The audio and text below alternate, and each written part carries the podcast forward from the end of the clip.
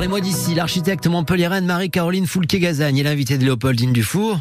Parlez-moi d'ici, comme euh, chaque semaine, on s'intéresse cette fois-ci euh, au bâti ancien, parce que la spécialiste du bâti ancien a parfois de, de sacrées surprises lorsqu'elle travaille à la réhabilitation de maisons très anciennes dans le centre historique de Montpellier.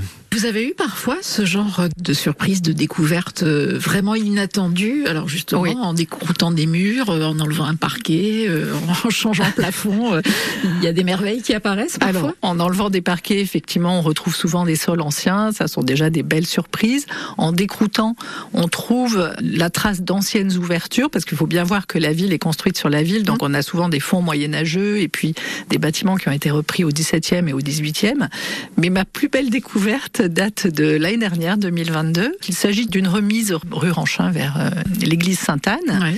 Et donc, c'est la rénovation d'une ancienne remise euh, qui était vraiment encombrée de vieilles machines agricoles, de, de chaises à trois pieds, enfin bon, tous les rebuts d'une Machine famille. agricole en centre-ville, hein, en centre-ville, bon, c'était un peu Ouais. étonnant. Un bric-à-brac. Bon, la famille euh, décide de, de la réhabiliter pour en faire un lieu de travail. Et j'observe quand même un plafond, un beau plafond en bois, mais sans savoir identifier euh, véritablement euh, l'époque. Mhm. Et comme il était très noir, j'ai pensé qu'il avait été euh, noirci par la suie. Et donc j'ai demandé à une entreprise spécialisée, heureusement, dans les supports anciens, de le sabler pour faire réapparaître le bois plus clair. Et en le sablant, tout d'un coup, au bout de quelques minutes, on a vu apparaître une petite main très effilée, comme ces mains du Moyen Âge. Et il se trouve que ce plafond est couvert de peinture moyenâgeuse. Oh.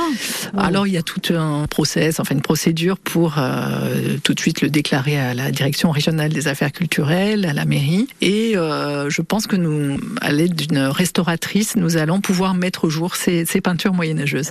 C'est magique. C'est en cours, oui. Et en même temps, pour euh, le propriétaire euh, qui découvre ça, est-ce que tout n'est pas, enfin pas bloqué, mais en tout cas ralenti et ça change aussi peut-être les projets qu'il avait? Complètement. Comment oui. on gère ce Alors- genre de situation? Il se trouve que les, les clients étaient de bonne composition et on trouvait quand même que c'était une très très très belle euh, surprise. Bon, passé le moment d'euphorie, euh, c'est vrai que ça fait un an qu'on est un petit peu sur le sujet, donc on essaie de faire inscrire ou classer au monument historique cette euh, découverte. En attendant, Oui. ils peuvent pas faire leur bureau du coup. Alors non, on l'a protégé, voilà, et on, on commence là euh, les travaux, mais en protégeant ce, ce plafond que nous traiterons ultérieurement. Je Voilà. crois que vous avez travaillé dans un château aussi, à la rénovation d'un château il y a quelque temps. J'ai travaillé euh, dans des châteaux dans l'Aveyron, à la Tour-sur-Sorgue. Alors j'ai plutôt travaillé à l'accessibilité de ce château au public. Et c'est là qu'on se rend compte que c'est difficile de pouvoir respecter les contraintes d'accessibilité euh, avec le patrimoine historique. Donc, château de a- quelle époque?